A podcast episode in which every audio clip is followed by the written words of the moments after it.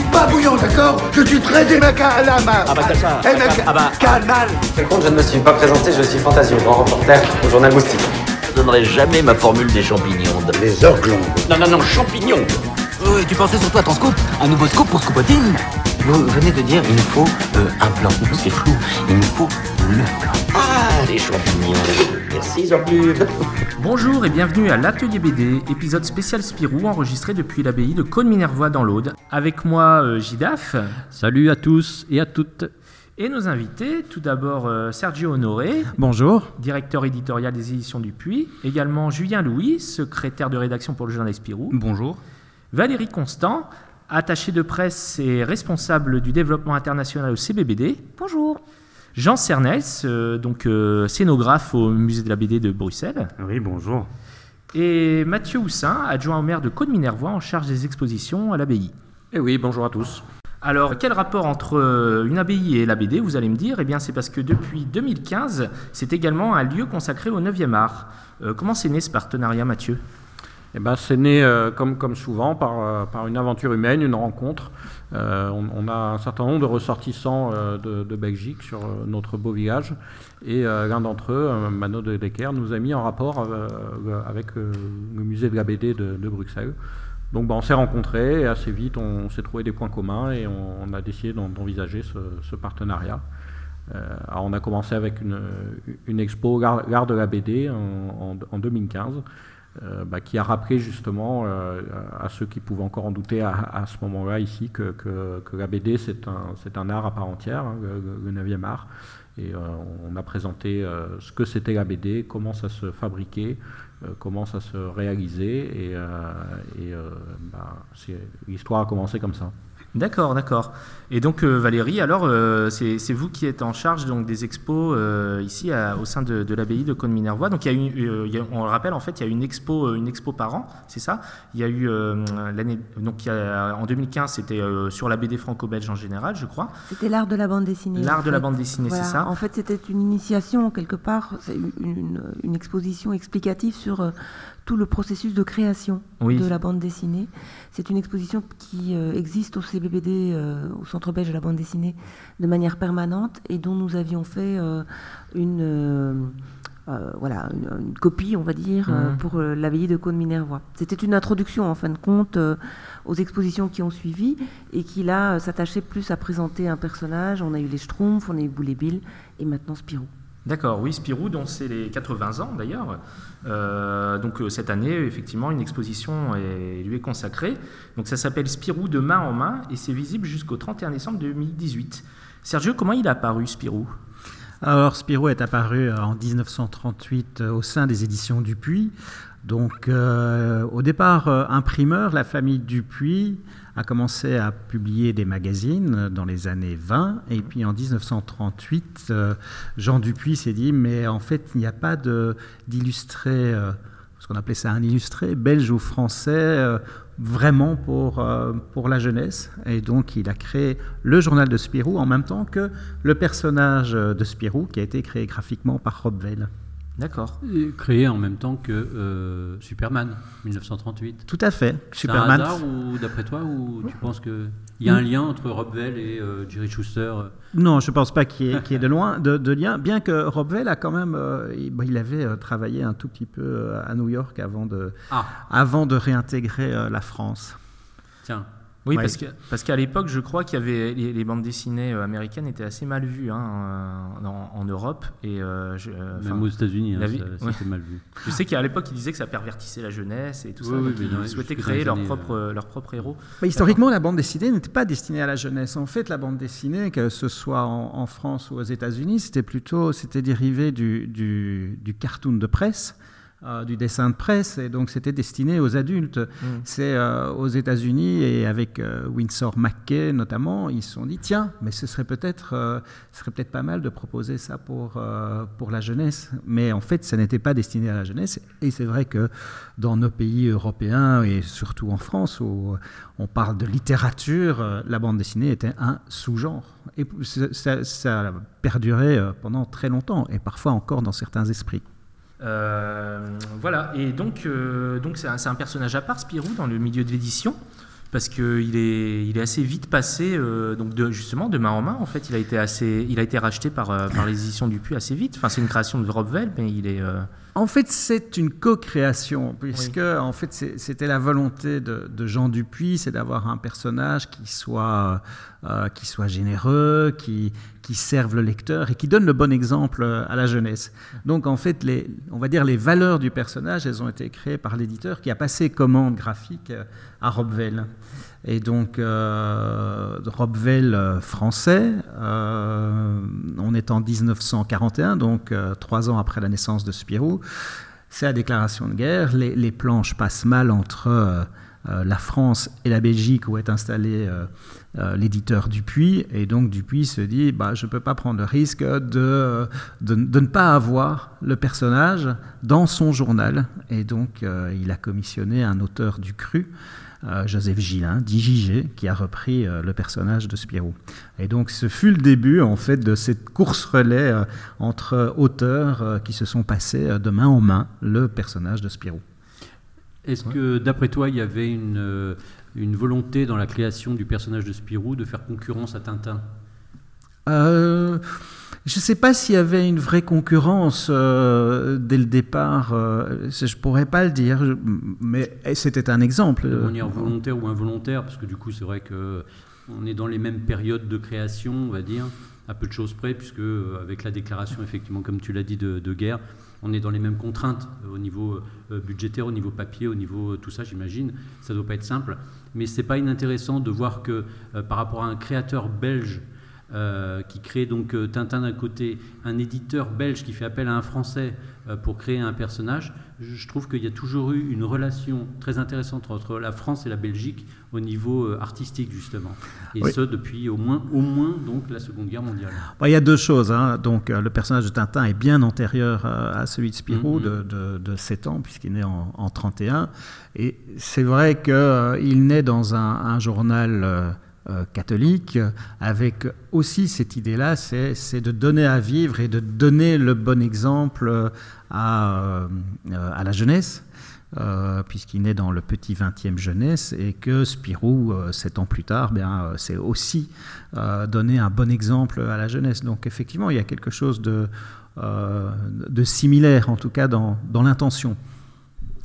D'accord. Et d'ailleurs, euh, je crois que pendant la période de la guerre, il y avait une, une forme de résistance, non? J'ai- lu des articles qui disaient que dans le journal de Spirou, il y avait des, résistants. Enfin, en tout cas, il, il se servait un peu du magazine pour passer des messages. Euh, Est-ce que c'est vrai cette histoire ou c'est euh, Euh, c'est vrai, donc euh, les éditions Dupuis euh, établies à Charleroi et la famille Dupuis étant euh, catholique euh, avec euh, une forte euh, conscience euh, humaniste, on pourrait dire même paternaliste à l'époque, mais en tout cas qui prenait soin euh, des gens. Donc la première chose, c'est qu'ils ont pris soin de leurs employés, puisqu'il y avait, euh, alors je ne sais pas à l'époque combien ils étaient, mais euh, à un moment, il y a eu 650 employés qui travaillaient à l'imprimerie Dupuis, donc il fallait en prendre soin.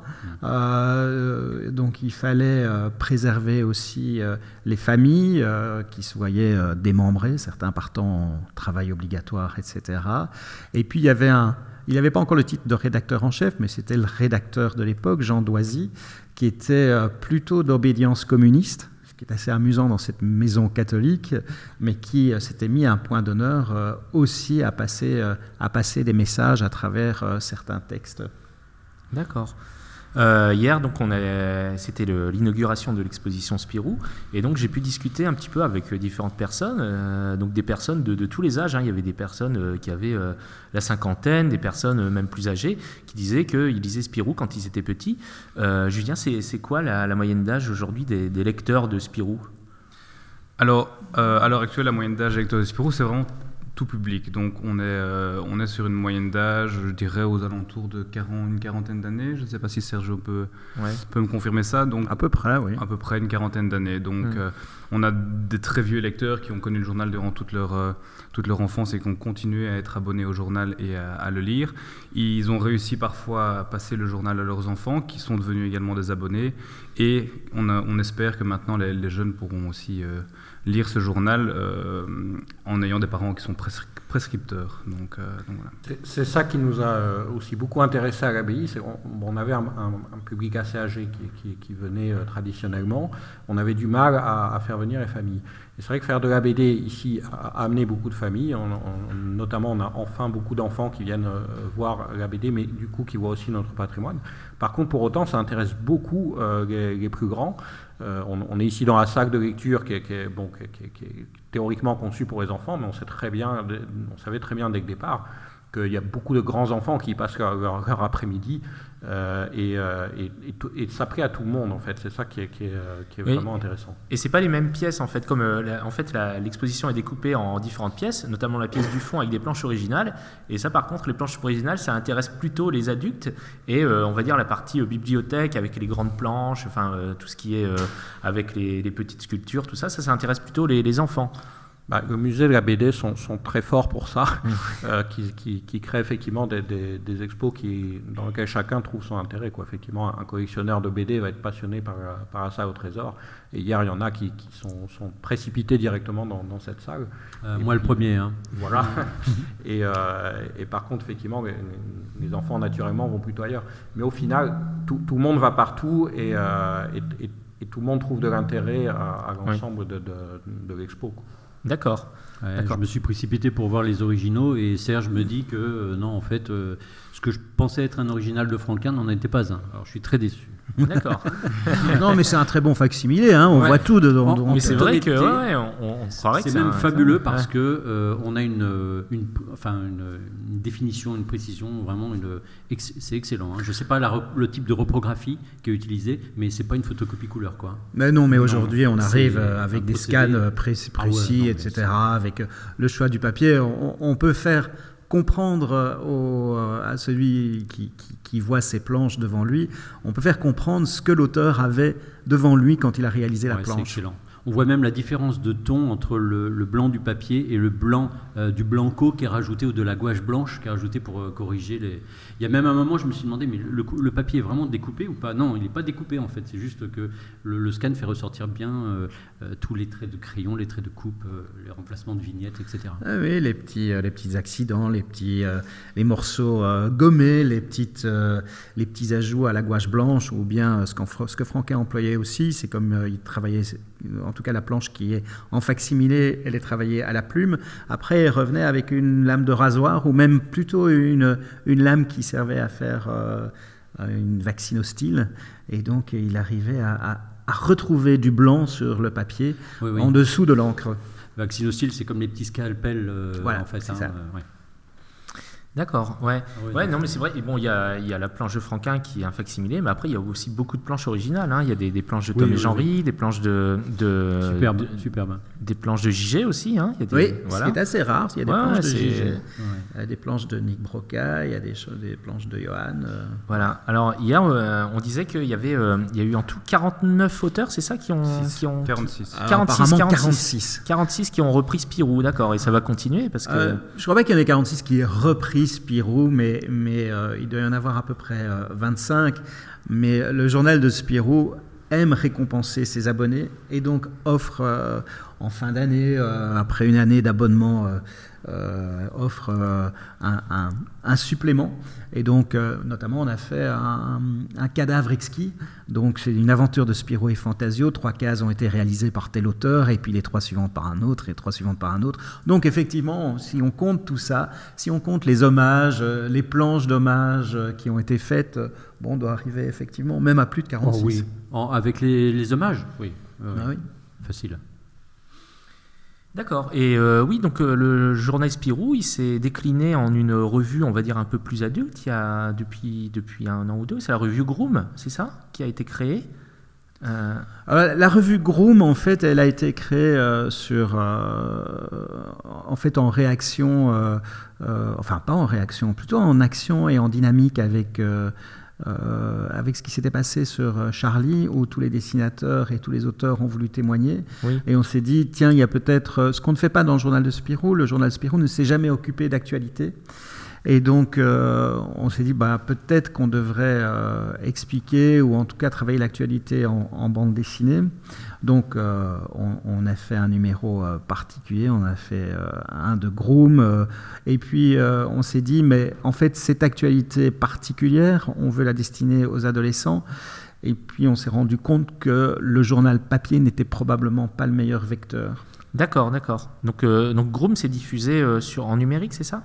Mais en tout cas, on est en train de repenser complètement la formule de Groom. On voudrait faire, euh, on est en train de travailler euh, euh, la bande dessinée d'actualité. ça s'appellera plus Groom, ce sera, plus, ce sera, plutôt au sein et au giron de, de, de Spirou, et on est en train de travailler dessus. Donc en fait, on, de manière euh, traditionnelle, la dynamique, c'était de dire bon, on va faire du papier, et puis on voit que le papier n'est peut-être pas la bonne formule pour, euh, pour le, le lectorat qu'on visait, en tout cas. Mm, mm. D'accord. D'accord. Julien, comment il se porte le, magazine euh, Spirou euh, Parce qu'on on le sait, il y a une crise de la, de la presse. Euh, voilà, et, malgré tout, il semble tenir le coup, non J'ai l'impression? Oui, tout à fait. On a encore un tirage hebdomadaire de 80 000 exemplaires. Et on considère que le journal, par semaine, est quand même lu par 350 000 personnes. Car le journal, bon, il est dans la famille, il se, il se passe de main en main le titre de l'exposition également.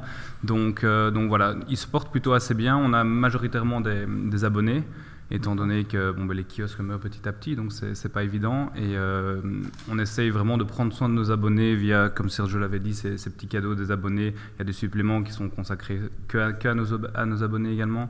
Euh, donc voilà, ça se porte, il se porte plutôt pas mal. Tu avais dit, Sergio, tu envisages une, une, édition numérique pour. enfin, une déclinaison numérique, mais voilà, est-ce euh, est que vous vous tenez compte aujourd'hui des, voilà, du, fait que le, bah, le, lectorat change, les, les, jeunes en particulier, ils sont surtout sur des tablettes, des choses comme ça. Euh, est-ce qu'il y, a des choses qui sont faites dans ce sens euh, pas, forcément au sein du, magazine, mais au sein des éditions Dupuis en général Est-ce qu'il y, a des choses qui sont faites bah, tout à fait. La première, la première chose, c'est qu'on a euh, engagé un jeune secrétaire euh, de rédaction ah, qui se trouve juste à mes côtés d'ailleurs. Parce que c'est le hasard, mais c'est incroyable. On a facilité des rencontres comme ça. Incroyable. C'est incroyable.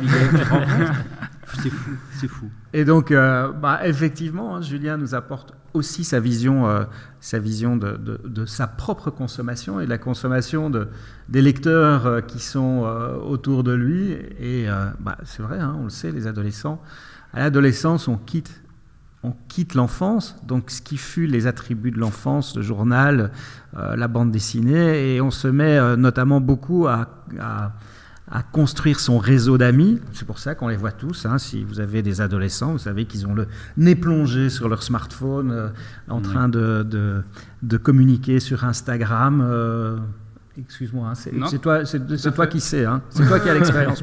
Oui, mais c'est vrai, c'est totalement vrai.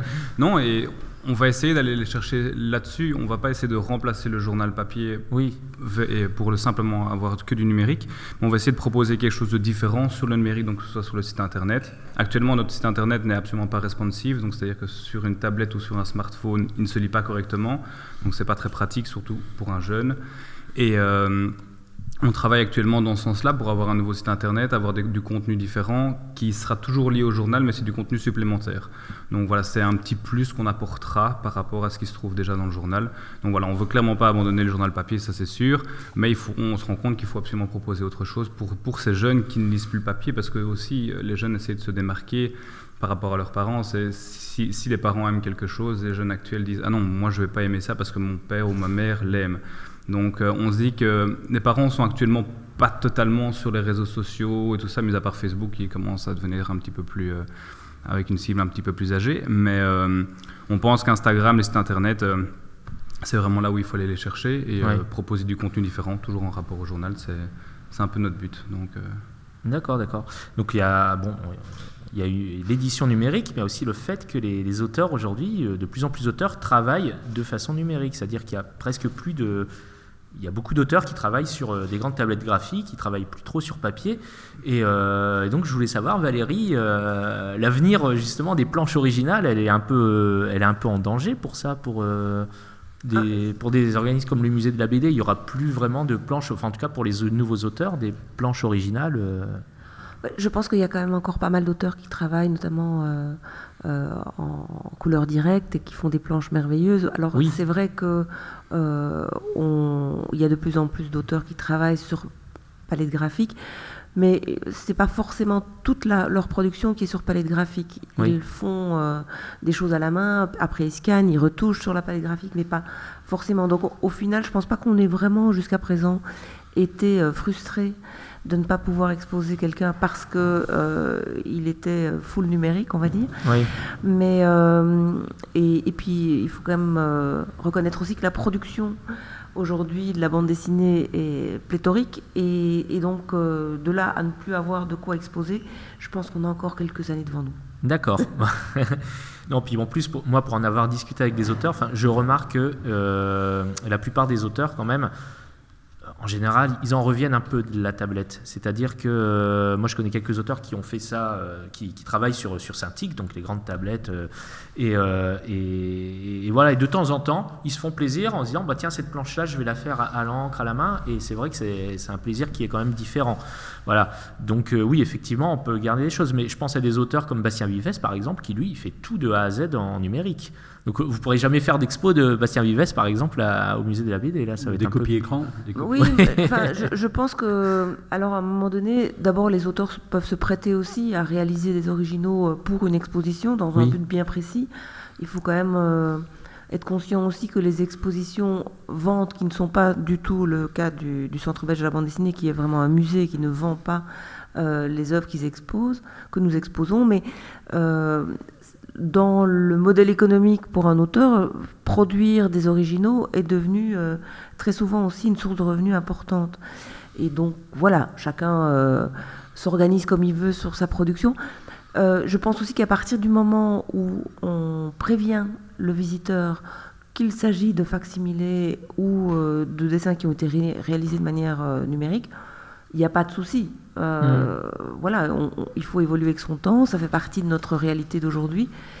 Et on ne montre pas euh, que des originaux, on peut aussi montrer d'autres choses de manière plus pédagogique ou, euh, ou juste pour le, le plaisir de, de partager une manière de créer. Oui, oui. Non, mais c'est vrai que moi, j'y suis allé euh, plusieurs fois au musée de la BD. Et, euh, et moi, j'a- j'adore notamment cette, euh, cette, euh, cette grande euh, fresque du village des Schtroumpfs qu'il y a en couleur. là. C'est c'est Peyo qui l'a réalisé, cette fresque, ou c'est- ça, a été, ça a été réalisé par. euh, Alors, Jean Fernels, qui est notre scénographe, va Oui. répondre à la question parce qu'il est à parmi nous et il est le mieux placé. Voilà. Alors, je ne sais pas de quand date votre dernière visite. Euh, alors, euh, oh, j'étais étudiant, donc ça date d'il y a au moins Voilà. 10-15 ans. Bon, donc il y a une grande fresque, effectivement, euh, qui s'y trouvait? Ah, elle y est plus? Elle n'y est plus parce qu'on a revu. Pardon. On a revu l'espace Peyo, Mhm. qui a été bien agrandi. On a donné pas mal d'éléments en 3D, notamment. Euh, et ce dessin n'existe plus, euh, c'est-à-dire il n'est plus présenté au public, il existe bien sûr toujours dans nos tiroirs, il est au repos, mais c'est un dessin qui a été réalisé par les studios. Ah, par les non studios, pas par d'accord. Oui. lui-même. Voilà. Oui. oui, parce que c'est vrai que Peyo, il déléguait beaucoup. hein, je crois c'est un auteur qui Ah bah, déléguait surtout beaucoup. au moment de, où il était débordé de travail et qu'il a fallu que, enfin, quand il a créé euh, toute son équipe, quoi. hein. Oui, oui, oui. Oui, mais bien sûr, oui, il a, il a fait fonctionner le studio qui était très large et qui a servi d'école à plein de dessinateurs qui par la suite ont fait d'autres choses, euh, notamment Walteri par exemple. Mais euh, oui, depuis le départ, il a, il a, il a demandé de l'aide vu la, la production euh, plus que vaste qu'il a, qu'il a réalisée. Oui, j'ai vu, euh, de- bah, c'est hier soir d'ailleurs, j'ai vu que Frédéric, Niff pré- présentait une, une collection des Schtroumpfs dessinés par Peyo, donc les premiers albums des Schtroumpfs, et je j'étais pas au courant, je pensais que euh, je pensais que c'était lui qui avait dessiné au moins les premiers albums, mais en fait non, c'était ça a été redessiné par, euh, par son équipe. Euh, En fait, les, les premiers albums, et tels que la collection Nifle les présente, euh, c'était les mini-récits qui étaient euh, une double page dans les le journal Spirou, au Oui. centre, euh, qu'il fallait euh, détacher, agrafer euh, Et donc, à partir du moment où il a fallu les mettre dans un, un format de BD classique, en fait, c'est à ce moment-là que Peyo a demandé à ses assistants, qui étaient les premiers, c'était Claude Derrib et, François Walteri, Mmh. et qui a demandé de, de les redessiner. D'accord, oui. Voilà, donc Oui. là, tu viens d'apprendre en, en direct que Peyo n'a jamais dessiné un schtroumpf. bien, c'est bien. Si, on- si, si, on pas les schtroumpfs, mais ils sont différents. C'est c'est vraiment les, les schtroumpfs tels qu'ils étaient représentés dans la flûte à six schtroumpfs. Voilà, c'est. euh, euh, mais les albums existent puisqu'ils viennent d'être euh, réédités. Alors Peyo a bien dessiné les schtroumpfs et d'ailleurs euh, c'est pas simple hein, dessiner un schtroumpf. C'était un, un vrai test qu'il demandait à ses assistants parce que c'est pas c'est pas si simple la forme du bonnet comment il se met. Il y a, y une véritable proportion du Alors, personnage. on a tous essayé et euh, Ah oui. personnellement, moi, j'ai jamais fait ressembler un schtroumpf à un schtroumpf. Mhm. C'est-à-dire qu'effectivement. Il faut le colorier en bleu, c'est ça le truc. ou en noir, ou en noir, ça dépend. Tout ce qui est bleu n'est pas schtroumpf. Hein, mais S'il mais était oui, mais- piqué par la mouche. Euh, oui, donc, euh, donc Spirou, un- le magazine Spirou, c'est un hebdomadaire. Euh, je voulais savoir, Julien, c'est pas contraignant pour les auteurs de devoir euh, rendre chaque, chaque semaine euh, des, des planches de BD C'est quand même un rythme assez soutenu. Enfin, bon, pour les mangaka, on sait, mais les, les- on va dire les auteurs franco-belges, ils sont quand même un peu plus lents. Alors, Donc, Yael parle en tant qu'auteur. Hein. Voilà. Ah ouais, d'accord. clair. Moi, je publie pour un, pour un magazine mensuel. Alors, Ouais, je me ouais. dis, si je devais livrer des planches à la semaine, là, ça serait un peu plus compliqué quand même. Oui, tout à Comment fait. Après, on a aussi un, allez, un système de prépublication. Donc, ce sont des, des auteurs qui vont faire un album. Le journal prépublie certaines séries. Ouais. Donc, euh, ça, ce sont des planches qu'ils peuvent réutiliser dans leurs albums. Et euh, après, on a toute une partie aussi animation. Et là, c'est vrai que c'est compliqué. On leur demande de faire du stock. Et à partir de, de là, bah, ils travaillent euh, je ne sais pas combien de temps. Et puis après, ils nous fournissent des choses. Oui, Et, ils euh, attendent d'être en fin d'album euh, pour c'est ça. commencer à livrer les, planches, ça. pour être sûr de, de, de pas qu'il n'y ait y ait pas un numéro où le- le- la série va être va être suspendue parce qu'ils n'ont pas fini leur planche. Ouais, D'accord. tout à fait, tout à fait. Après, on a, on a des commandes parce qu'on fait des numéros spéciaux. On essaie de faire le maximum de numéros spéciaux avec des thématiques totalement différentes et amusantes aussi pour le public.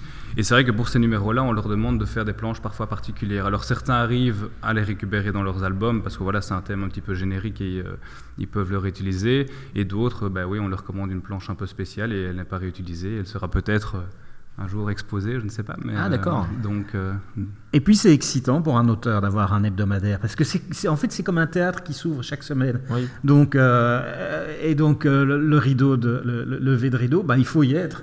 Donc euh, il y a quelque chose de il y a de l'adrénaline et il faut vraiment euh, c'est c'est vraiment excitant pour un Oui, auteur. puis puis il y a un côté gratifiant. Enfin, moi, je sais que euh, pour avoir fait des albums pendant, euh, enfin, un album quand même, ça met un an à peu près à se faire. Mhm. Donc pendant un an, on travaille dans l'ombre. Et puis après, euh, bon, euh, il y a un petit coup de projecteur quand l'album sort, mais euh, c'est toujours très frustrant de, de rien montrer pendant un an. Alors que là, le fait qu'il y ait ce système de prépublication, ça permet de, ben, voilà, aux auteurs euh, de, de- déjà de, de voir leur, travail, aussi, voilà, ouais, ouais, tout à fait. leur travail. Oui, parce qu'en plus, j'imagine que le fait d'avoir une prépublication dans Spirou pour les auteurs, bah, déjà, ça assure des ventes pour l'album. C'est-à-dire que les gens qui ont, qui ont acheté euh, Spirou, je sais pas, moi, par exemple, pour, euh, pour lire euh, bah, Spirou ou, ou L'Agent 212, je sais pas, enfin, des, des, des- des séries connues, et ils se mettent à découvrir d'autres euh, d'autres séries. Moi, ça m'est ça m'est arrivé, euh, parce que j'ai été abonné à Spirou. Euh, voilà, je- je- acheté Spirou pour, euh, pour lire des séries, et je découvrais d'autres séries. Bien ça m'a permis oui, de faire découvrir d'autres séries, et après, je les ai achetées en C'est tout l'intérêt, effectivement, Voilà. de- Ouais, de- exact. des magazines comme Spirou. D'ailleurs, je rappelle euh, euh, au passage qu'il n'y en a plus tant que ça. Euh, des magazines. Avant, il y avait beaucoup de magazines, effectivement. euh, alors, j'allais dire à. Pilote, euh, Bah oui, Pilote, mais il y avait il y a de beaucoup de, magazines, effectivement, sur le principe de, euh, que ce soit euh, Tintin, euh, Mickey, euh, à suivre. euh, Enfin, il y avait tout un tas de, de revues où, euh, de semaine en semaine, ou Pif Gadget. euh, donc, euh, où tu avais des aventures euh, qui étaient à suivre ou pas à suivre, euh, voilà, en fonction des, des personnages, des héros, etc., des auteurs, euh, ou de la ligne éditoriale. Mais du coup, euh, maintenant, il y a quoi pour présenter des auteurs justement en prépublication, à part Spirou alors par rapport euh, toujours euh, euh, à la catégorie de lectorat hein, à laquelle on s'adresse, mais y en a- moi j'en vois pas d'autres là. Non. Enfin, Non, nous sommes uniques. Voilà, non mais voilà, donc, cette histoire de prépublication qui a été critiquée pendant un temps aussi, parce que les histoires à suivre, c'est un peu contraignant, parce que tu es obligé d'acheter le numéro d'après, etc. Et en plus, il y a cette histoire de jonction de numéros qui fait que de toute façon, tu es obligé d'acheter, euh, euh, si tu veux vraiment une aventure complète, euh, voilà. Mais c'est aussi tout l'intérêt de, de la lecture que de laisser cette phase en suspens. En tant que lecteur, c'est pas inintéressant que d'avoir un cliffhanger sur. Ouais, tout à fait. euh, Et on retrouve aussi, Spirou, notamment. Ouais, on retrouve plein de séries différentes aussi. Donc c'est vrai que comme tu disais, Mhm. euh, pouvoir découvrir d'autres choses, c'est vraiment hyper intéressant. Ça c'est vrai. Ah oui, oui, moi il y a des choses. euh, Et puis, cher ami auteur, et c'est l'éditeur qui parle, rendez-vous compte en 1958 et en 1959 le, le nombre de planches que Franquin assurait. Et on assurait au moins deux pour le journal de Spirou. Il assurait euh, Modeste et Pompon euh, pour le journal Tintin. Il assurait du Spirou et Fantasio à la demande de, de Dupuis pour le Parisien libéré. Donc, euh, plus des culs de lampe, plus des animations, plus des illustrations. Euh, tout ça en une semaine. En fait, il produisait au moins six planches de BD par semaine. Et avec quel génie Alors, c'est vrai qu'il était aidé par JDM et par Roba, mais vraiment, euh, il prenait pas de vacances. hein. En vacances, il prenait euh, son matériel, il allait à la mer et il faisait ses planches euh, euh, sur la côte belge. Et donc, il n'a pas arrêté. Il n'a pas arrêté pendant des années. Et il n'y avait pas d'interruption, ou quasi pas d'interruption, entre la fin d'un album et le suivant. Mhm. Donc vous imaginez quelle, quelle, quelle somme de travail. Mais Oui. voilà, il était, il Non, était mais- passionné. Voilà. Je, je ferai tes décors, euh, Yig, si tu veux, dans tes albums. Euh, je remplacerai euh, ou Roba ou euh, JDM, enfin, pour ceux qui ont travaillé avec lui. Et avant de- d'être des auteurs, d'ailleurs, c'est ce qui est intéressant aussi, c'est de voir que les assistants, enfin, ou les personnes qui ont été assistantes, plus ou moins, que ce soit de, de Peyo, de Franquin, comme Valtteri, comme dont Roba ou, ou JDM, sont devenus des auteurs à part entière. Euh, même si euh, ils n'ont, euh, enfin, si, si, Mais ils étaient déjà ont des, perduré, ils ont. ils étaient déjà des auteurs à part entière. étaient déjà- JDM alors, faisait voilà. ses propres bandes dessinées Ouais. et Roba faisait pas de la bande dessinée, il faisait de la conception publicitaire de manière très virtuose. hein. Il, il avait déjà vraiment du métier entre les mains. Et Valtteri aussi ou pas? Walteri, eh ben, il est rentré chez Peyo, je pense, à l'âge de 16 ans. Donc, euh, il n'avait pas vraiment une grande expérience. Mais euh, d'ailleurs, il y a une anecdote, c'est qu'il avait été convoqué par Charles Dupuis à, Bruxelles, puisqu'il vient de Liège, à une centaine de kilomètres. Il est venu avec sa maman. Et puis, euh, Charles Dupuis a dit, voilà, je voulais vous présenter euh, monsieur... euh, euh, Monsieur Peyo, euh, qui est fort intéressé par vos dessins. D'ailleurs, est-ce que vous les avez apportés avec vous? Et donc, le petit François de 16 ans, qui était encore en courte culotte, dit Bah non, je les ai laissés à la maison. Et sa mère lui a foutu une baffe. D'accord. et, et- et- et Charles Dupuis lui a dit Oh, Ne vous en faites pas, on les a vus et tout ira bien. Mais ça veut dire qu'il était jeune quand il a commencé. Effectivement, oui, 16 ans. euh, Ouais. Mais pas inintéressant quand on connaît le, le bonhomme euh, que j'avais rencontré au festival de Gruissant il y a une dizaine d'années et euh, euh, avec une, une verve certaine. Ah oui, Pour ceux qui- je- vous le connaissez plus que moi, j'imagine. Euh, moi, je l'ai rencontré qu'une fois euh, comme ça, Euh, mais euh, avec euh, toujours aussi talentueux. Il y avait une exposition de ses planches. Alors, je, je- je- je raconte juste ça parce que ça m'avait marqué. Euh, vous- je ne sais pas si euh, vous avez vu euh, ces originaux à Valtteri, mais alors, je pense que c'est au burin qu'il dessine euh, ces crayonnés parce qu'elles sont complètement creusées. hein. c'est impressionnant de voir. Et il y a 60 traits sur le même personnage. C'est-à-dire que c'est très euh, Ouais. euh, fouillis, c'est très, euh, c'est très marqué. Hein. elles sont, euh, il y, a- y y vraiment une souffrance. Quoi. On sent que le, le gars, il, il Mais j'ai eu l'occasion de faire une exposition au Centre belge de la bande dessinée sur, euh, sur le travail de Walteri. Et euh, effectivement, c'est un personnage assez truculent. Mais oui, il y a, il y a un travail très important chez lui. Et on lui a demandé, notamment pour nos expositions permanentes, de faire des scans de crayonnés pour qu'on puisse montrer les étapes de travail, euh, puisque ça disparaît évidemment. Euh, et ces crayonnés sont très impressionnants, ils sont très chargés. Euh, c'est un, on voit toute la, toute la force de la recherche derrière et tout ce qui l'amène à, à ce trait qui a l'air très, très évident dans son dessin, mais il y a vraiment un travail derrière. Effectivement, le trait est, est très très important. chez Ah oui, oui, c'est Ah oui. c'est incroyable. Le crayonné est, Ah est impressionnant. Ah ouais. D'accord. Alors, euh, Sergio, j'ai vu que tu étais aussi euh, responsable créatif de Dupuis Audiovisuel. C'est quoi exactement cette fonction? Ben, en fait, euh, je suis chargé, mais c'est avec toute l'équipe, c'est qu'on est chargé de porter certains de nos personnages vers le dessin animé. Et donc, euh, bah, ça. euh, voilà, le travail est de dire, bien, tiens, si on orientait euh, la création audiovisuelle vers tel, tel personnage, comment on l'adapterait, avec quel, avec quel format, avec, avec quel, quelles ambitions. Mhm. Et bon, bah voilà, c'est le, le- le pilote qui a servi à, à, à démarrer la série Petit Poilu, c'est moi qui l'ai produit, par exemple, pas financièrement, j'ai produit artistiquement en mettant euh, les auteurs euh, et, et le réalisateur en connexion pour arriver à trouver le langage audiovisuel qui sied au Petit Poilu ou à tel personnage. Ouais, en, en gros, la, la question que Igaël voulait peut-être poser, je ne sais pas si c'était ça, mais en tout cas, moi, c'est la question que je, je vais te poser. C'est c'est toi le responsable de Gaston Lagaffe en film? Malheureusement non, parce que euh, en fait, on, chez Dupuis, on ne fait pas de, Oui, de- voilà, de c'est film pas- c'est pas- live, voilà. parce que parce que ça, c'est vraiment pas notre métier. Nous, on raconte des histoires euh, graphiques. Euh, et en live, bah, c'est pas du graphisme, c'est des vrais comédiens et ça, c'est euh, une autre une autre approche de la chose. Et donc, euh, en fait, ce sont des producteurs extérieurs qui nous disent voilà, on voudrait on voudrait adapter Gaston Lagaffe en film. voilà, comment est-ce qu'on fait Et puis et puis ils prennent leurs responsabilités parce qu'ils prennent leur risque aussi. Donc ils Et ont, oui, acheté, oui. euh, ils ont acheté les droits, Voilà. Dupuis, comme pour d'ailleurs le, le petit Spirou. Mais, euh, et, pour euh, Spirou et Fantasio, ouais. enfin depuis quelques années, j'ai l'impression qu'il y, y a vraiment y a une, une adaptation volonté. live de, de toutes alors- Alors, je peux les pas parler à la phares de chez Dupuis. Je, Ouais. peux pas parler à la place des Mm, producteurs mm. parce que c'est Ouais. un, Mm. un vrai métier euh, et c'est un métier compliqué parce qu'un film euh, ça coûte cher, ça coûte quand même des millions d'euros.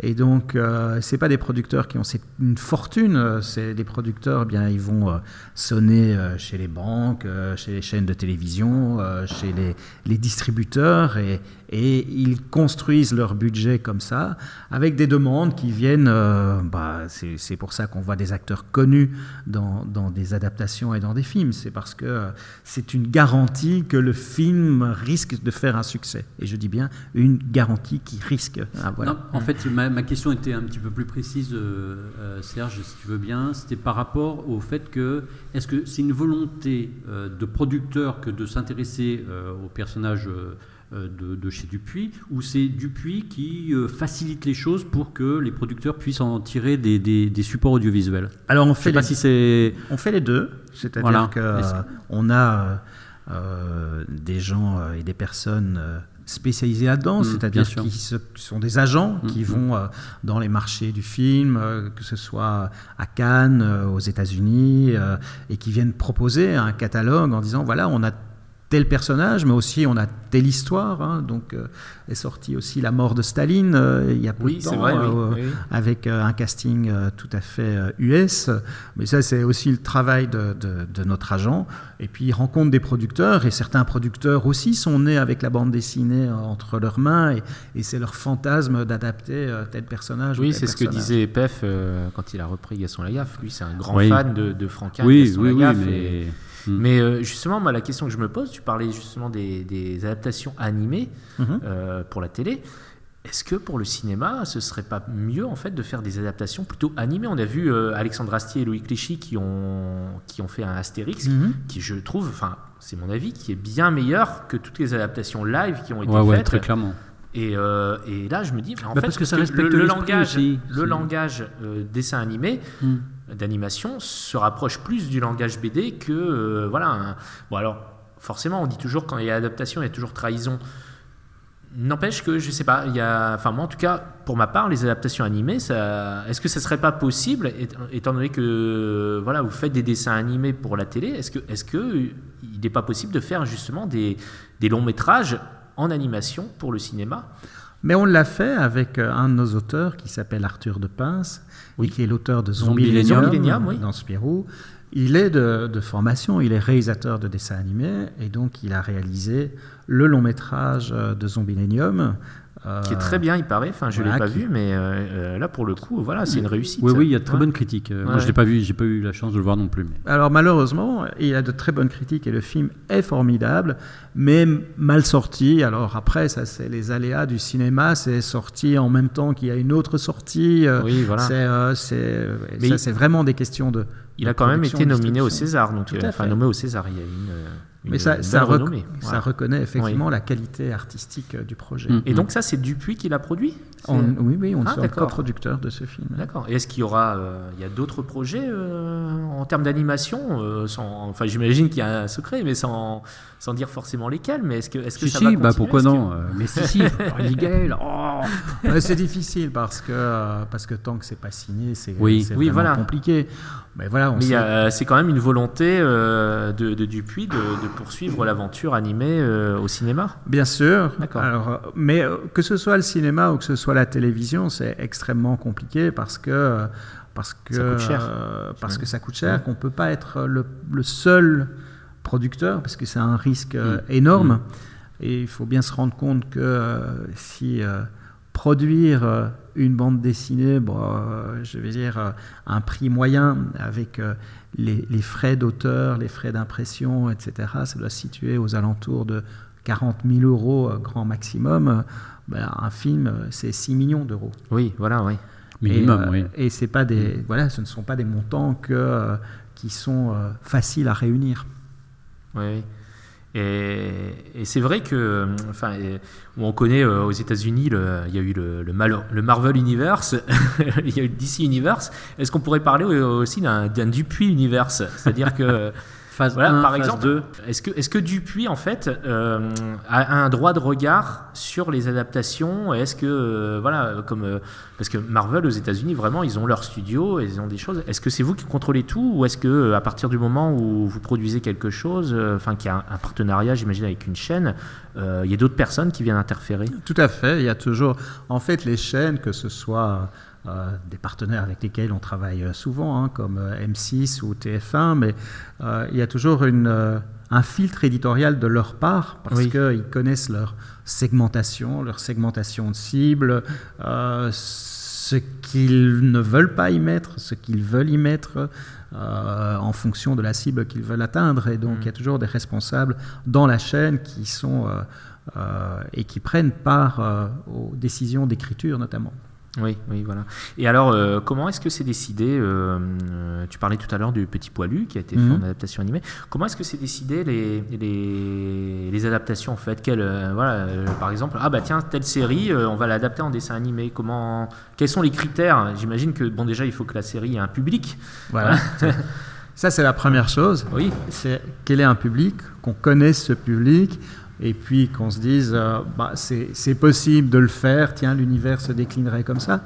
Petit Poilu, ça n'a pas été simple parce qu'on a produit un, ce qu'on appelle un pilote, donc euh, un premier épisode. Pour, enfin, c'était même pas un premier épisode, c'était plutôt euh, pour montrer l'univers, l'univers graphique et comment les histoires se structuraient. C'est accompagné d'un document qu'on appelle une Bible, et donc qui raconte les personnages, le type d'histoire, etc. Euh, on, a, voulu euh, produire ça d'abord euh, en Chine parce qu'il y avait un intérêt pour ce genre de personnages, puis avec le Canada qui nous avait, enfin les producteurs canadiens qui nous avaient sollicité. Ça a duré un an avec des échanges, d'écriture, des impossibilités. le producteur canadien et les chaînes canadiennes disaient, disant Ah oui, mais ça, on peut pas montrer sur antenne. On aime le personnage, mais ça, il faudrait le transformer comme ça. Et donc à un moment, on, s'est dit non, et puis euh, on a réfléchi et on s'est dit euh, on va euh, restructurer les choses, peut-être voir nos ambitions, être plus précis sur qu'est-ce qu'on veut faire et qu'est-ce qu'on ne veut pas faire, et donc on l'a produit en, en, France et Belgique. Oui. Mais voilà, vous parlez de Marvel on n'est pas Marvel et on n'est pas DC. Euh, DC, Batman, Superman, euh, Marvel, euh, c'est des propriétés qui sont internationales, qui sont mondiales. Spirou et Fantasio, ça reste, malheureusement, c'est de la bande dessinée franco-belge. Oui.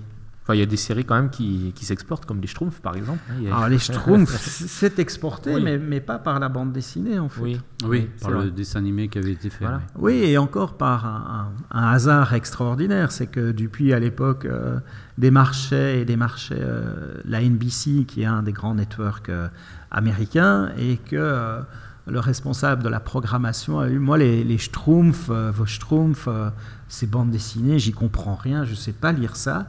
Euh, ça ne m'intéresse pas, mais on va le faire quand même, parce que lors d'un de, mes voyages en Europe, ma fille a reçu euh, une, euh, une peluche Schtroumpf et ne s'en sépare pas. Ah Donc ouais. je sais que ça plaît aux enfants, et donc on va produire la série.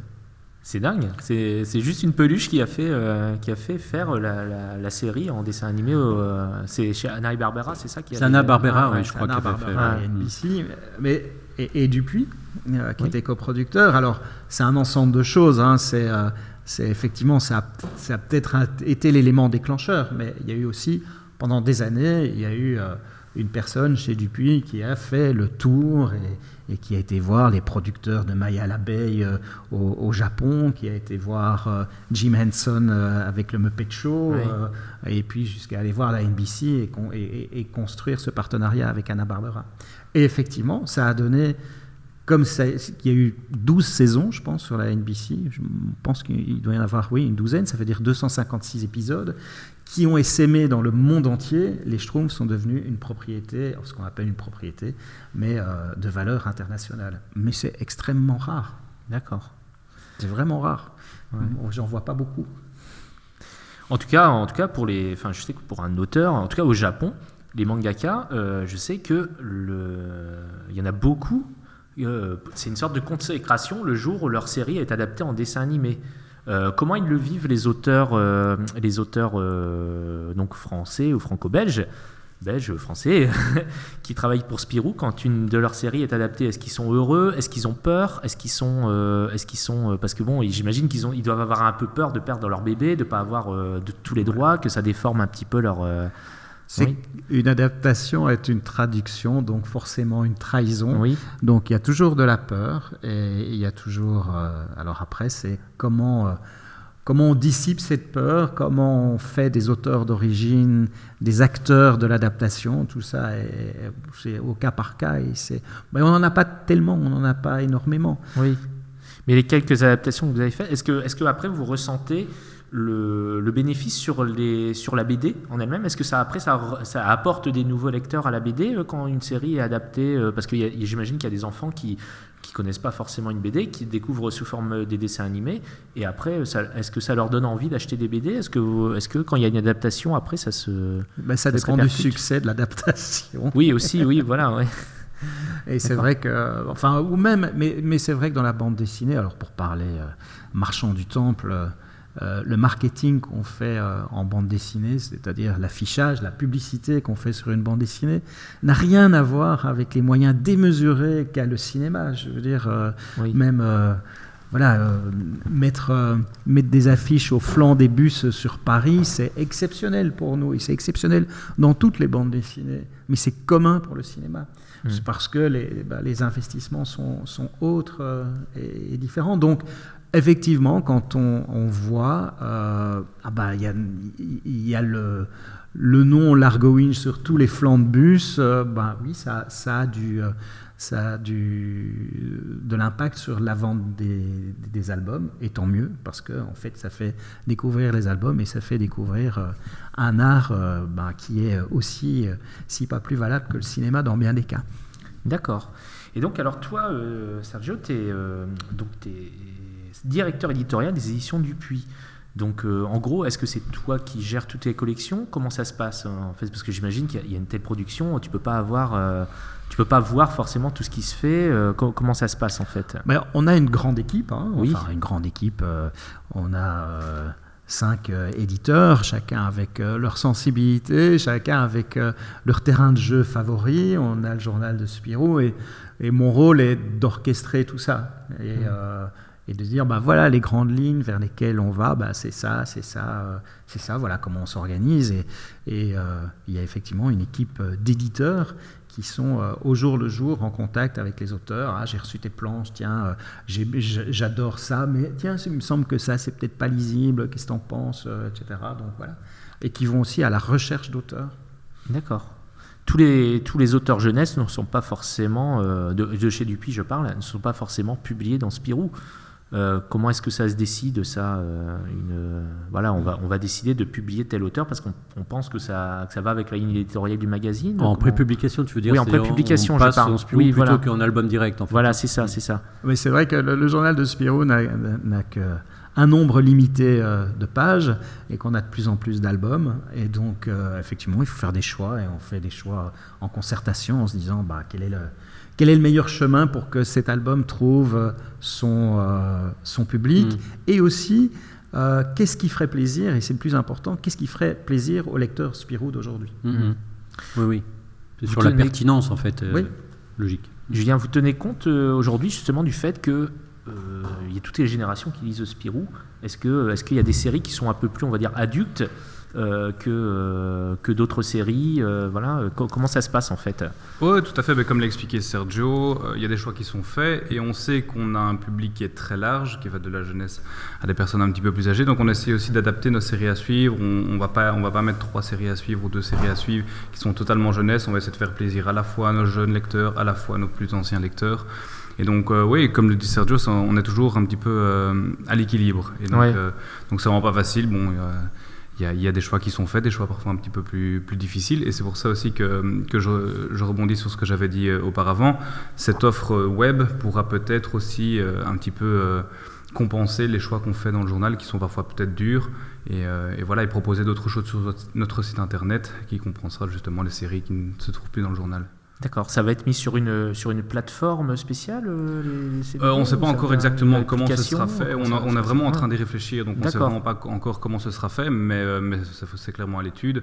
Et euh, voilà, on, ce ne sera pas de la BD numérique classique, ce sera, ce sera vraiment... Ça sera du, du, du turbo média, non? Ça sera, c'est-à-dire qu'il faudra, faudra cliquer. Est-ce qu'on va jouer avec justement le fait qu'on change de format? On, on est sur un, sur un écran, donc forcément, voilà, il y a, il y a, euh, en BD, voilà, les cases ont différents formats, alors que Mhm. là, sur un écran, euh, voilà, est-ce que ça sera vraiment fait pour l'écran, pour la version numérique, ou est-ce que ça sera fait Honnêtement, on ne euh, sait pas encore parce qu'une adaptation de BD qui, pour adapter la BD à, à l'écran de smartphone ou de la, de la tablette, ça demande énormément de travail. Oui, Donc, voilà, est-ce qu'on aura oui. les ressources pour le faire? Je ne sais pas encore, on verra. Et donc, euh, ouais, comme je l'ai dit, c'est à l'étude. Honnêtement, on ne sait pas encore vraiment comment est-ce que ça va se faire. On D'accord, cherche. Effectivement, euh, la bande dessinée, en fait, elle est née de, de contraintes techniques qui étaient des contraintes d'imprimeur. hein. Oui. Ça a donné bah, la page, euh, le, le gag en une page, le fait qu'on tourne la page, la- le découpage en espèce de, de gaufrier, même si euh, effectivement certains auteurs s'en sont affranchis. Mais c'est lié au papier. C'est vraiment lié Oui, voilà, à la fabrication, euh, à, à l'infolio, etc. Tandis que bah, ce qu'on espère, c'est que, et c'est notre spécificité, c'est de raconter des histoires en images dessinées, mais sur un smartphone ou sur une tablette, bah, c'est une nouvelle grammaire. Oui, voilà, c'est ouais. une nouvelle grammaire à trouver. Oui, je pense euh, à, la série Imbattable, Mm. voilà, qui est quand même euh, là pour le coup, c'est vraiment une série qui est adaptée au format papier, euh, voilà, où, euh, où Au on format de la planche, au cases. format de la planche Oui, format hein, de la vraiment, planche, voilà. ouais. Euh, ça, c'est un truc, par exemple, on pourra jamais le voir adapté en animé ou. euh, ouais. pas- pas tout à fait, parce que si tu regardes des dessins animés Tex Avery, déjà à l'époque, donc dans les années 40, on voit le personnage qui court tellement vite qu'il sort de la pellicule. Oui, donc oui. on voit la Oui, bande son, la Ah bande vrai, du son, on voit les, Ah euh, les perforations, parce qu'il sort du film, et, Ah et puis il rentre dedans. Bah, c'est déjà, en fait, c'est Oui, oui. Qui un soulève peu- le coin On casse le quatrième mur euh, déjà, un, peu- déjà. un peu ouais, de ouais. l'imbattable, euh, mais en dessin animé. Ouais, Mais. Gottlieb avait fait ce principe euh, déjà antérieurement. hein. Oui, oui, je euh, sais. oui, puis- euh, il avait déjà euh, sur cette- certaines planches de- des dingos dossiers, je crois. et même le Loupapo, Euh, enfin, il, il ouais, joue ouais, beaucoup il avec, euh, avec ce.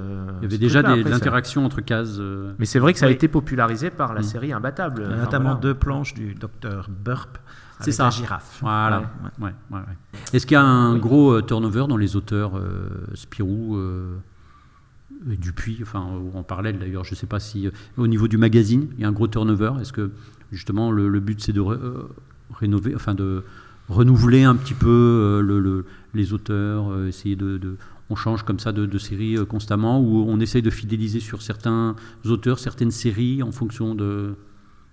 Bah, tu réponds ou je réponds? Enfin, je sais pas, que- Bah, je sais bah, pas si c'est une question très intéressante en fait. Non, c'est ce que non, Julien, Julien disait tout à l'heure, on est toujours dans l'équilibre et dans Oui, voilà. l'équilibre fin. C'est-à-dire, euh, bah, euh, comme il disait tout à l'heure, dans ce- le journal de Spirou, on ne peut pas mettre que des bandes dessinées du type Bugdani. Mm. Il faut trouver ah bah, ce qui fait plaisir à toute la famille. Donc, Bugdani pour euh, les parents et puis euh, du dad, euh, par exemple, pour, aussi pour la famille, mais, mais avec une, une, une cible ou en tout cas des lecteurs qui sont plus jeunes. Donc, il faut trouver toujours cet équilibre-là. Et c'est la série et, et- c'est en fonction des auteurs aussi, c'est vrai. Donc, euh, Bugdani, c'est Arroyo qui. euh, Oui, c'est Jean-Michel Arroyo qui a Qu'on repris connaît. Bogdani, ouais. Qu'on Oui, connaît. oui, oui, qui, est, qui, est pas, qui Ah ouais. habite pas très loin d'ici. Ouais, ouais, ouais, on, on le connaît bien, Jean-Michel. Euh, Valérie, je pense qu'on peut poser une dernière question quand même euh, par rapport au CBBD et euh, au musée de la BD. Euh, au niveau de l'avenir euh, artistique euh, du CBBD, il y, a des, il y a des choses qui se préparent, il y a des, euh, j'imagine au niveau exposition temporaire, euh, il y a peut-être il y a des choses sur 2018-2019 qui vont arriver. Alors, on va inaugurer là le 19 juin une exposition consacrée à Catel. Donc euh, voilà, ce serait une très belle exposition. On enchaînera ensuite au mois d'octobre euh, avec Magasin Général de Loisel et Jean-Louis Tripp. Oui. D'accord. Euh, donc on a en fait une rotation de deux nouvelles expositions, deux grandes expositions temporaires par an, plus tout ce qui se passe dans la galerie et qui, est en fait lié à des sorties d'albums. Là on a inauguré euh, avant-hier, sans nous d'ailleurs, le très bel album, Ah, bien, euh, le tome 2 de Geisha de, de Christian Durieux qui paru chez Futuropolis. Donc euh, oui, on, de l'actualité il y, en a tout le temps et puis on s'apprête aussi à fêter nos, nos 30 ans puisque ça va le- en 2019, ça fera 30 ans que, que le musée de la bande dessinée existe. Donc là, on, on a plein de projets, mais qu'on- on ne va pas encore les, dévoiler. Non, tant que c'est pas fait, on va pas en parler. Il y a une question quand même que j'avais, euh, que je m'étais posée justement en visitant le, le- le CBB, enfin le musée de la, de la BD euh, à Bruxelles, c'est que euh, je serais bien reparti avec une planche. Alors. Pas avec une planche originale, bien, évidemment. Bien, bien, bien évidemment. on l'a échappé belle. Mais, non, non, mais, mais je m'étais dit, j'aimerais bien une superbe reprographie dont, dont on parlait tout à l'heure là pour les facsimilés, etc. Je me suis dit, mais moi, je, moi, je suis prêt à mettre quelques dizaines d'euros quoi dans un truc. Alors, si en plus c'est une série limitée qui est signée par euh, un auteur. euh, Supposer que les auteurs soient vivants, bien entendu. Mais euh, voilà, euh, il n'y aurait pas moyen de vendre des, des reprographies. euh, Mais on a un libraire en fait qui euh, se- charge de ça en fait, mais c'est une concession. Ce n'est pas le musée qui gère directement euh, sa librairie. C'est, euh, ce sont les librairies Slumberland en fait qui, qui s'en occupent. Et ils ont pas mal de produits dérivés d'ailleurs. euh, Oui. alors, des des, des, euh, des ex-libris, euh, des Il y a Alors- certaines pièces, certains auteurs, à l'occasion de, de- de leur expo, euh, vont créer un ex libris spécial en lien avec le musée, mais ça rentre pas dans notre fonction directe de musée. Voilà, c'est pas notre rôle, c'est pas un, rôle qu'on a envie de jouer. D'accord. C'est un rôle, je crois, qui appartient plus euh, aux éditeurs euh, et, aux libraires. Voilà. Euh, nous, euh, oui, pourquoi pas? Pourquoi pas? Ce serait une belle idée. Mais c'est pas notre rôle premier. Voilà. Non, mais mm, c'est vrai qu'il il y, a- il y a des musées qui, Oui. euh, euh, qui proposent des, produits un peu exceptionnels Voilà, oui, avec euh, sûr. un label euh, CBBD ou euh, voilà, mais en, en termes de reprographie qui offre. Bien sûr. Et or un ex libris, moi ça m'intéresse pas vraiment Je parce comprends, que je comprends, je comprends. Alors on a Bon. fait euh, pendant quelques années des petits albums euh, en collaboration avec La Poste et donc qui étaient liés à des sorties de timbres aussi. Mm, mm. Et euh, c'était le CBVD qui était éditeur à ce moment-là de, de ces petits livres. Je pense que commercialement, ben, voilà, on n'était pas équipé non plus pour le, le faire. Ça a eu son temps. Et puis voilà. Maintenant, euh, peut-être qu'il y a d'autres projets qui viendront plus tard, mais, mais c'est pas à l'ordre du jour parce que je pense que ce qui nous préoccupe euh, surtout, c'est la conservation bien sûr, oui, euh, oui, évidemment. du patrimoine de la BD et euh, également le, le fait de faire rayonner cette bande dessinée le plus largement possible en Belgique mais aussi à l'étranger. Donc euh, voilà, on se concentre là-dessus pour le moment. Tout à fait. Bon, ça s'est fait dans le temps, effectivement. Il y a eu quelques repros, notamment ici dans les vitrines pour l'exposition Boulébi, l'exposition précédente. Mm, mm. Il y avait des reproductions de planches qui avaient été euh, proposées par Robin à l'époque. Et, euh, et donc on avait euh, fait quelques reproductions de planches avec différentes étapes. Donc on pouvait voir effectivement une reproduction d'une planche ancrée, mais il y avait aussi par exemple euh, une planche de la ribambelle qui était uniquement crayonnée. Mais c'était une exception, ça s'est fait un certain temps, et je crois que pour finir, il y a eu des problèmes de fabrication. Donc il y en a très très peu qui ont été euh, Hmm. diffusés. Voilà. Bon. Voilà. Bon. Voilà. Mais je comprends, je comprends très bien l'envie. Et c'est vrai que moi, personnellement, je travaille, j'en manipule dans mon boulot, hein, des originaux, j'en vois passer quand même pas mal. Euh, et c'est vrai que quelque part, on fantasme le fait de l'avoir chez soi, mais ça ne m'appartient pas. Moi, je manipule des originaux. Et, euh, et même en faire une copie, je viendrais mettre chez moi, ça ne me viendrait pas à l'idée. Mm, Voilà. mm, mm. Je veux dire, euh, même si l'envie, euh, oui, bah oui, on a tous envie d'avoir, euh, mais que ce soit la même chose pour la peinture ou pour d'autres choses. Mais voilà, les originaux. Non, Ce- non, non, ce- moi, ce voilà, que je Ce hein. le, le musée a fait faire à un moment donné qui était quand même sympa, c'était toute une série euh, d'originaux qui ont été créés pour le Centre belge de la bande dessinée et euh, où les auteurs se sont, ont mis en scène, on va dire, le bâtiment qui est quand même euh, un bâtiment assez extraordinaire et ses habitants, euh, tous héros de bande dessinée. Et, et ça, c'était euh, Ouais. c'est- c'était très très chouette.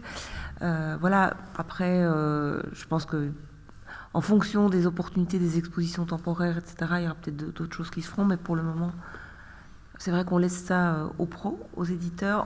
On ne veut pas non plus se mettre en concurrence, je pense, euh, en compétition avec euh, d'autres métiers, celui de l'édition et de la librairie. C'est voilà. Il y a euh, des gens très compétents pour faire ça et Oui, on, oui. on leur laisse. Non, le- moi je voyais plutôt la complémentarité en fait, hein, euh, Mm. pas, pas Oui, du tout oui, la, oui, la- tout à la fait. concurrence. euh, Tout à fait. Parce qu'en tant qu'amateur de, de- de planches et de reproductions euh, fidèles, Mhm. euh, c'est vrai que c'est toujours intéressant de, de voir, surtout euh, dans le format original, d'avoir quelque chose qui. euh, où- voilà, moi j'aime bien voir euh, le, le- le grain du papier quoi, dans une Mais je reproduction. comprends bien. Voilà. Je comprends bien. Mais c'est un pur. euh, voilà, non, euh, plaisir. Tout à fait. Non mais c'est vrai, et, et- et surtout en Belgique. Enfin moi, je- j'ai fait mes études en Belgique, et la, chose qui m'a frappé quand j'ai visité des, des côtes pour faire mes études en Belgique, euh, c'est de voir chez les, chez les propriétaires, ils avaient tous des, euh, alors c'est pas des, des planches originales, mais c'était des sérigraphies de Tintin, de, de personnages, et, et moi j'avais jamais vu ça en France. Enfin, Mhm. J'ai l'impression qu'en Belgique, la, la bande dessinée est quand même euh, un art qui est plus reconnu qu'en France. Enfin, c'est vraiment considéré comme un art à part entière. Euh, pour avoir Bah, on- fait des écoles d'art en France, euh, je sais qu'en France, c'est un peu considéré comme un art mineur, comme un art, euh, voilà, un peu un, un- un petit frère pauvre de- des- des autres euh, beaux-arts, entre guillemets. Mm. Alors qu'en Belgique, c'est beaucoup plus reconnu quand même. hein. Bah, on est tombé dedans quand on était petit. Voilà. Mais oui, ça fait partie de notre patrimoine, je crois. Oui, ça fait voilà. partie de notre Et ADN. vous en êtes fiers, et comme, vous avez euh, raison, parce que voilà. voilà, il y a qu'à se Mais je promener dans pense que Bruxelles. c'est aussi un ra- le rapport à la littérature en France qui euh, trouble la chose. Et je pense que aujourd'hui, la bande dessinée, elle, elle, elle a les mêmes compétences elle, est- artistiquement euh, et en termes de, de qualité. Quand on regarde ce qu'on fait en roman graphique, bah, c'est euh, l'équivalent, en- je trouve, qualitativement de, de la littérature. Bien sûr. Et euh, les mentalités sont en train de changer, même Oui, en vrai. France. Ça Mm. prend du temps.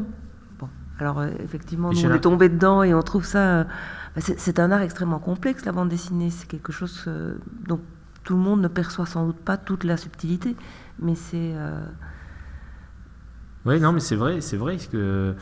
J'ai l'impression que pour le coup, la Belgique a de l'avance par rapport à la France euh, pour ça. C'est-à-dire que euh, en Belgique, ça fait longtemps qu'on a compris que la bande dessinée c'était un art à part entière, comme le cinéma, comme la littérature.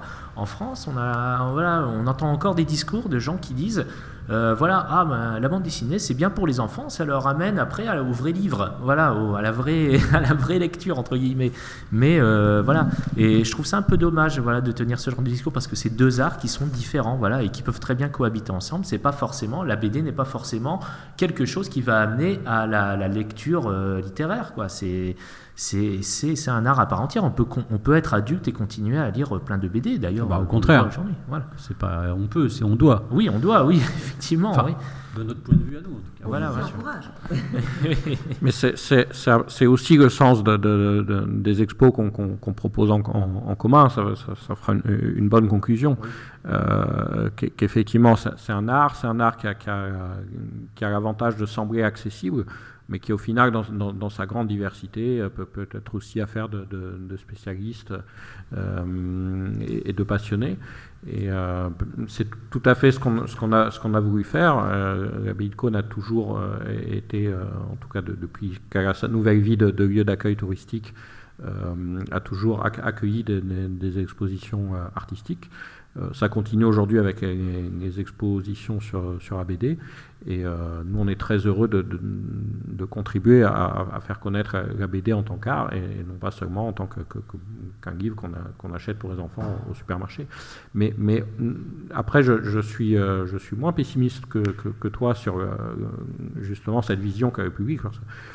Pour, pour, le coup, le, le, public qui vient chez nous, dans sa grande diversité, euh, trouve ça tout, tout à fait euh, que, que, enfin, ça ne choque personne cette, cette, cette présence de, de, de, la BD à, à l'abbaye au contraire euh, parce que je, justement c'est une, une, expo d'art et que euh, tout, enfin, tout le monde le comprend parfaitement et, et ça fonctionne très bien oui oui et c'est une très bonne initiative voilà, donc ben, on, va, on va conclure sur ça. Hein. Donc ben, merci, euh, merci à Gida d'être là, d'avoir été là. De rien. Merci à Sergio. ben, au revoir, à bientôt. Oui. et, et, plaisir à, à, à, parcourir cette exposition. Oui, bah oui, avec plaisir. Venez la voir. Jusque, donc l'exposition jusque euh, Jusqu'au 30 décembre 2018. Voilà. Merci Julien aussi. Merci à vous. Merci Valérie. Merci. Et merci. Alors j'ai. Jean. Jean, Jean voilà, d'accord, Jean. Donc euh, merci, euh, merci à vous tous d'être venus. Donc euh, si vous habitez dans l'Aude et que vous avez l'occasion d'y venir en vacances durant l'été, n'hésitez pas à aller faire un tour à l'abbaye des Cônes Minervois pour y voir l'expo Spirou de main en main, donc visible jusqu'au 30 décembre 2018. Et puis ben, profitez-en aussi pour faire un tour dans le, dans le village parce que c'est très joli, Cône Minervois. Quant à nous, on vous donne rendez-vous dans 15 jours pour l'épisode 5 de l'atelier BD. À bientôt, bye bye, au revoir.